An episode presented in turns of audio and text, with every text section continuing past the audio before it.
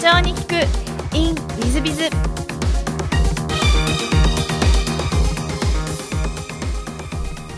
ィズビズの新谷です。先週の続きをお聞きください。じゃあ最初は SNS のマーケティングとはツイッターですか？フェイスブックですか？その辺全部ですか？えっと、一応全部だったんですけどメインの領域はだんだんフェイスブックなるほど。に固まってきましたじゃあ一番最初はフェイスブックを中心とした SNS のマーケティングを、じゃあ、ね。いろんな企業さんにご指導するみたいな感じでそうですね。最初コンサルティングから始めたんですけどえっと、だからもう本当に始めた初月はあのコンサルティングのやり方がわからないのにコンサルティングを売ってたので2月目にあの知り合いのコンサルティング会社の方にコンサルティングってどうやるんですかと 聞きに行きまして。で本当に半年間は、えっと、ほぼ僕しか売れなくてインターン生含めて5名いたんですけど誰も売れない。でコンサルティングやれるの僕だけみたいな形でそこで初めてあコンサルティングって売るのもやるのも難しいんだと。今考えるとお前バカかって話なんですけど気づきまして。なので、えっと、そこで改めて、まあ、ちょっと新卒とかをちゃんと取っていく会社の風土にしたかったので誰何だったら誰でもあの仕組み作ればできるかなと思ったら、まあ、Facebook 広告っていうものがまだあんまりメジャーではなかったんですがあの領域も近かったのでちょっとこれ広告の運用だったらできるんじゃないっていうところで Facebook 広告の運用がそこからスタートしてそっちが主軸になっていくっていう経験をしました、はい。えっと、それは何年頃のお話になるんですか？えっと初年度の半年経ったぐらいですね。2000何？2013年のえっと、9月に意思決定したので10月ぐらいから徐々に広告案件が増えていく、はい。そうそう2013年っていうと今2018年です。ちょうど、はい。まあ、約5年前ぐらい。そうですね。ぐらいですか。ら、かなり早いですよね。フェイス広告そこまでまだ当たってない黎明期ですね、ははい、なので本当にあの他の広告と比較にならないぐらいの効果を出すことができて、まあ、だから当初は僕らの力だと勝手に思い込んでたんですけど、まあ、よくよく考えたらあの競合がいなかっただけだなというところは今となっちゃまあそうなんですけどあの新卒の紹介会社さんのあの学生さんの流入だったりとかあとはまあうん、と B2B の所長さん獲得するだったりとかあの女性の、まあ、富裕層って言っていいのか分からないですけど、まあ、高年収層を獲得するだったりとか結構決まったこうセグメントいわゆるそのターゲット層があるものだとあのすごい効果を発揮して結構だから喜んでもらえたなっていうのは思ってましたね。なるほど、うんあのそうしましたらあのちょっと話を変えまして、えっと、今の現在のリタロクラウドさんのやってらっしゃる事業というのを少し教えていただきたいんですが、あどんな事業の領域を今やってらっしゃるんでしょうか、今ですね、えっと、人工知能の、まあ、事業活用というところにもうちは特化しているんですがあのいろんな企業様で今人工知能を活用したいとか興味はあるかな会社さん多いんですけど、まあ、正直その人工知能の商品を持っている会社さんですら何も理解してなかったりするのが現状でなので、まあ僕らが提供しているあの AI 事業活用プラットフォームの未来というサービスがあるんですけどもこれはあの日本の全国から AI の技術を持っている会社さんがうちのサービスご登録いただいてます。なので、えっと、その技術を使って何かしたい人たちとかがうちにご問い合わせいただいてだよく言われるのはこういうことって AI でできるのとかこれこれこういう AI プロジェクトが進んでるんだけどちょっと手伝ってもらえますかとか言われると僕らはあの、まあ、AI の知見とそれからまあ具体的にそれを具現化できる企業様も全部うちのプラットフォーム上にいるのでなのでまあちゃんとプロジェクト化を行って進めていくっていうところがうちの仕事になります、はい、なかなかこう、えっと日本の未来を作るような仕事で大変面白そうな仕事らっしゃいますが、その事業っていうのは結構やっぱり問い合わせとか来るもんなんですか？そうですね。徐々に、まあ、展示会とかだとやっぱり一番あのそういうことやってくれるところはないもんですからあの引き合いが多いんですが徐々に自然な問い合わせも増えてきていて本当に、まあ、まだまだなんですけど日本で一番 AI の課題と日本で一番 AI の技術が集まっているプラットフォームにしたいなと今は思ってます。なるほど、なんか大変な未来の見える事業で羨ましいなという感じなんですが。ありがとうございます。えーちょっとまた全く違う質問をさせていただきたいんですが、事前にお聞きしていると好きなもの好きなことで漫画音楽。島島ごもり。はい。社内で起こる想定以上のことというお答えで、まあ、大変ちょっとあのいろんなびっくりするようなお答えですがまず漫画についてお聞きしたいんですが、はい。はい。漫画結構月何冊も読まれるんですか？僕漫画は月何冊も読みますね。え何冊ぐらい読まれるんですか？えーっと漫画は多分月20から20以下のことはないと思いますね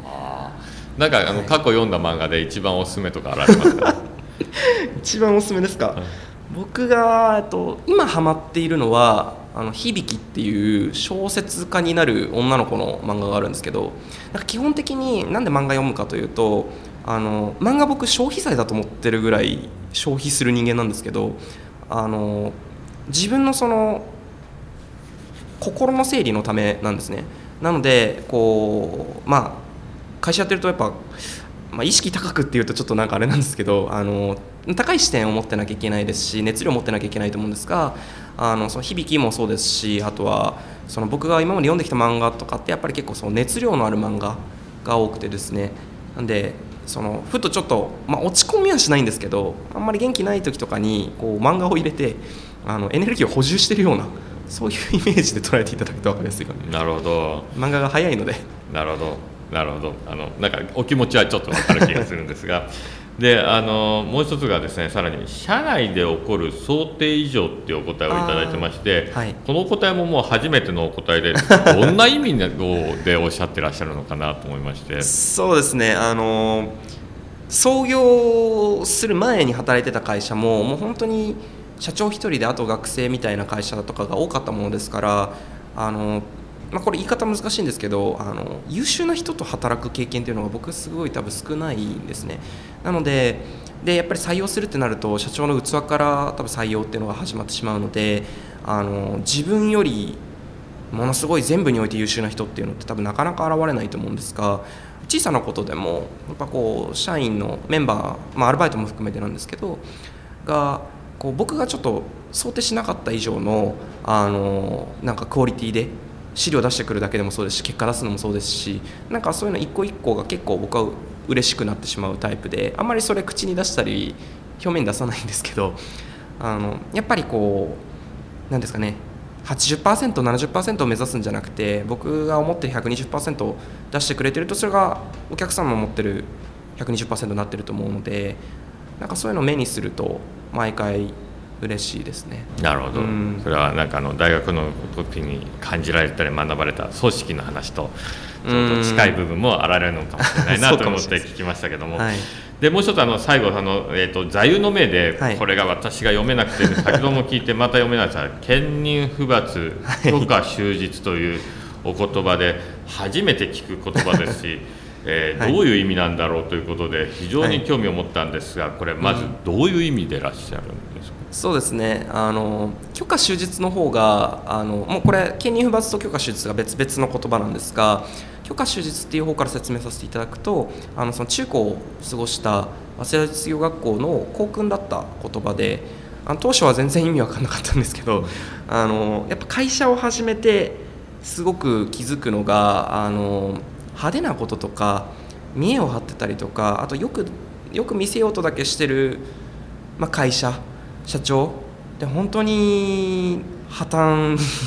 近づいていくなっていうのを結構、まあ、この目で見てきたというかという経験がありましてまあお金が稼げるとやれキャバクラだやれゴルフだまあゴルフはいいことだと思うんですけどあの体動かすので。ただまあなんか何の意味もなく散財してる方々とか何の意味もなくこ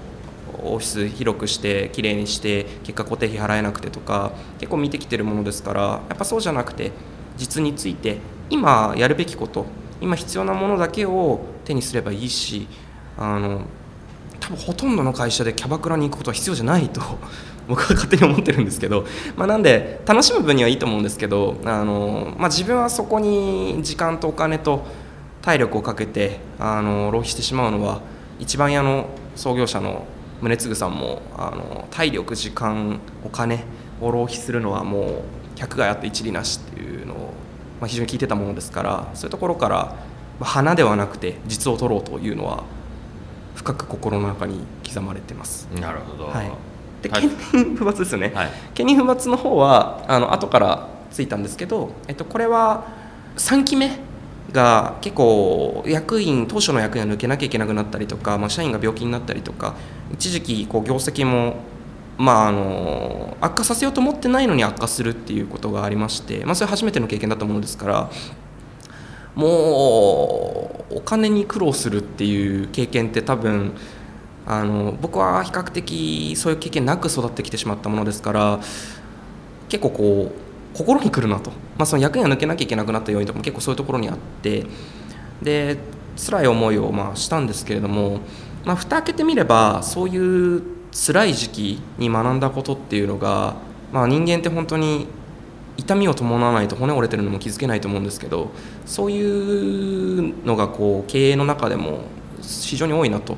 なのでなんかこうきついからもうダメだとか諦めるのでもなくきついからもうなんかこうストレス発散だとか思うのでもなくしっかりそこは耐えてでそれがいい学びになるんだっていうことを心で分かっていればあの何事も大したことではないと思うので、まあ、その気持ちを持って常にいたいなというところで今はそこに、まあ、許可手術と絡めて自分の座右の銘になってますね。なるほど、仏教用語かなんかでいらっしゃいますか？そうですね。僕もあのこれだと思って持ってきたので兼任不抜の方はもうずっと聞いてた言葉とかでもなかったものですからルーツをめちゃめちゃ説明するとなると多分間違ったことに言っちゃいそうなので怖いんですけどでもあのちょっとそっちの昔から使われてる用語だっていうことははっきり記憶してます、はい、ちょっと私も初めて、まあ、学がないんで当たり前なんですがあの初めて聞くことでなるほどということで かつ、えー、お若い、えー、平成生まれの社長さんがこういうことが分かるっていうのが。うん成功する社長さんはこんな感じなんだなということを、ね、感じさせていただきますが、えー、最後にあの、はい、えー、この番組はあの経営者向け全国の社長様向け、はい、もしくはこれからあの起業する方創業する方向けの番組でございますので、うん、できますれば起業とか社長の成功の秘訣などをお教えいただけたらなと思ってるんですけども。はい。まだあの成功していると言えるような身ではとてもではないですがないのであの成功するにはとかは言いづらいんですけどもただこう今一応曲がりなりにも5年間経営をしてきて一番僕の中で思っていることはやっぱり一位先進ってことかなと思ってます。結局なんかいろいろやりたくなっちゃうんですよね。若いからだったのか始めたばかりだったからだったのかわからないんですがいろいろやっちゃいたくなるとやっぱりうまくいかないところがこう今はもう AI というところの事業活用だとこう深く絞ってでそのために必要なことだけをやるそのために必要なことだけを学ぶっていうことをやる中でまあなんかこう組織としても個人としてもあの見えてくる世界がすごい変わってきたなというのはあの本当に実感してます。なので、まあ、皆さんそれぞれのやり方が あると思うんですけどもあの、まあ、一つのことにこう集中してとにかく取り組む。で諦めずにやるっていうことが、まあ、大事なんじゃないかなと今は思ってます。いやあの若いのにあのすごいお話を今していただいたんで 一時先進ですね。私自身もちょっとふらふらしないでちゃんと一時先進しなきゃいけないなと思うぐらいで、まあ、大変尊敬します。本当にありがとうございます、えー、本日はありがとうございました。あのリスナーの皆様も本日はお忙しい中お聞きいただきまして誠にありがとうございましたぜひ皆様のご参考にしていただければと存じます。神原社長様本日は本当に良いお話をどうもありがとうございました。ありがとうございました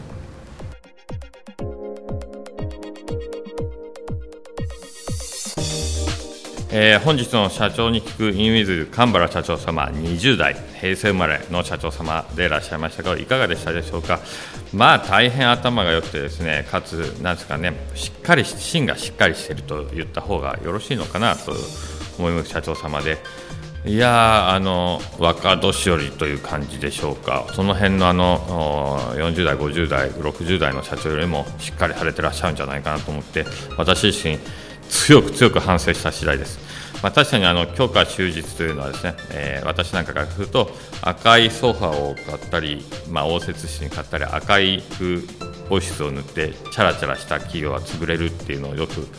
えー、冗談半分本気半分で言う時ありますがそういうことがもう20代で分かってらっしゃるちょっと普通じゃないですねあの羨ましくなるや自分のレベルに恥ずかしくなるやそんな感じでした。えー、おそらくもっともっと成功される社長様だと思いますので皆様も真似してみてはいかがかなと思います。えー、兼任不罰許可終日だそうですのでぜひと思っております。本日の社長に行くインウィズはここまで。また来週。3分コンサルティング。WithBiz が社長の悩みを解決、えー、本日の3分コンサルティングはあ地方の結婚相談所の PR 戦略についてです。えー、こんにちは。私は茨城県で結婚相談所にいたので12年目になるものです。価格の安さとお客様数を強みとしこれまでは安定した経営ができてきたのですが昨今お見合いアプリや派手なパーティーが台頭してたためか売り上げが落ち気味になり悩んでおります。同業の知り合いと情報交換したと PR 候補戦に取り組み一気に認知度や顧客を増やしたと聞きました。今度詳しく話を聞いてみようと思うのですが新谷社長であればさまざまな中小企業の認知拡大の戦略をご入かと思いご相談しました。ここでメディア戦略を打ちべきかそれとも他にできるのかアドバイスがありましたらよろしくしくお願いいたします。えーと、今もはっきり言えば少子高齢化人口減少時代で結婚する人が大変少なく、えー、うちの役員にもですね役員やあの、えー、まあ、課長クラス部長クラスでも、えー、結婚してない人間が多数いましてですねこのまま結婚しないで人生終わるんじゃないかという大変心配をしてますが、まあ、結婚が全てじゃないのでいいんですが、えとはいえ結婚されない方は非常に増えているので。非常に結婚相談所をやってるというのはチャンスっちゃチャンス非常に儲かるマーケットをやってらっしゃるんで素晴らしいなと思います。もしそこで負けてらっしゃるということであればそれはもう完全に社長様の、えー、いわゆる PR 戦略お悩みの PR 戦略が大失敗だということですね。だから徹底的に、えー、PR 広報戦略を取り組まなきゃいけませんね、まあ、一つはまずサイトですよね。まあ、差別化できたサイトを作りそのサイトを、まあ、茨城県結婚相談所とか入れたら SEO で1位になるぐらいの検索エンジンで1位になるぐらいのサイトを作らなきゃいけないでしょう。で場合によってはアプリも作らなきゃいけません。場合によってはリアルでもいろいろやらなきゃいけません。派手なパーティーなどもやるべきかもしれません。また差別化されたパーティーなんかやらなきゃいけないかもしれません。もしかしたらやってらっしゃるかもしれません。自衛隊の方とのお見合いパーティーであったりとかましたは農家の方茨城県の農家の方と、えー、の、まあ、出会いの場であったりとかいろんなことを仕掛けていかなきゃいけないと思います。もし逆に言えばそれを仕掛けてないでも安定して収益を得られているということであれば素晴らしい結婚相談所ですのでむしろその強みを生かしてさらに PR 広報戦略をすべきなんではないかなと思います。もちろんプレスリリースなんかも必要になりますし、えー、まあもっと対外的に、え、宣伝することも必要だと思いますので、まあ、逆に言えば PR なしにうまくいってること自体が素晴らしいと言える感じでございますので PR はもうやるのは当たり前。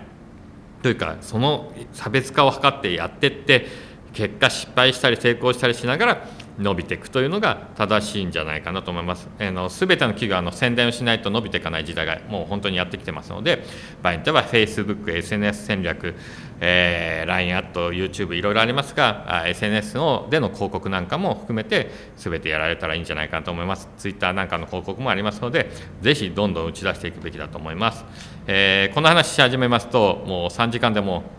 えー、10時間でも話になりますので、ぜひあの詳しいことということであればご相談に来られたらあいいんじゃないかなと思いますし、PR のセミナーや SNS のセミナーなどなど、メディア戦略のセミナーなどいっぱいありますので、えー、弊社のセミナーにもぜひいっぱい参加いただければと思っております。えー、そこで勉強してからご相談に乗った方がもしかしたら早いかもしれません。えー、ぜひお越しいただければと思います。本日の3分コンサルティングはここまで。また来週。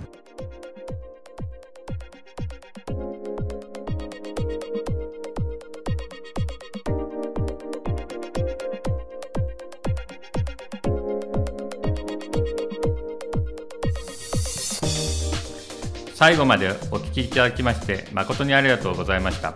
本日のポッドキャストはここまでになります。また来週お楽しみに。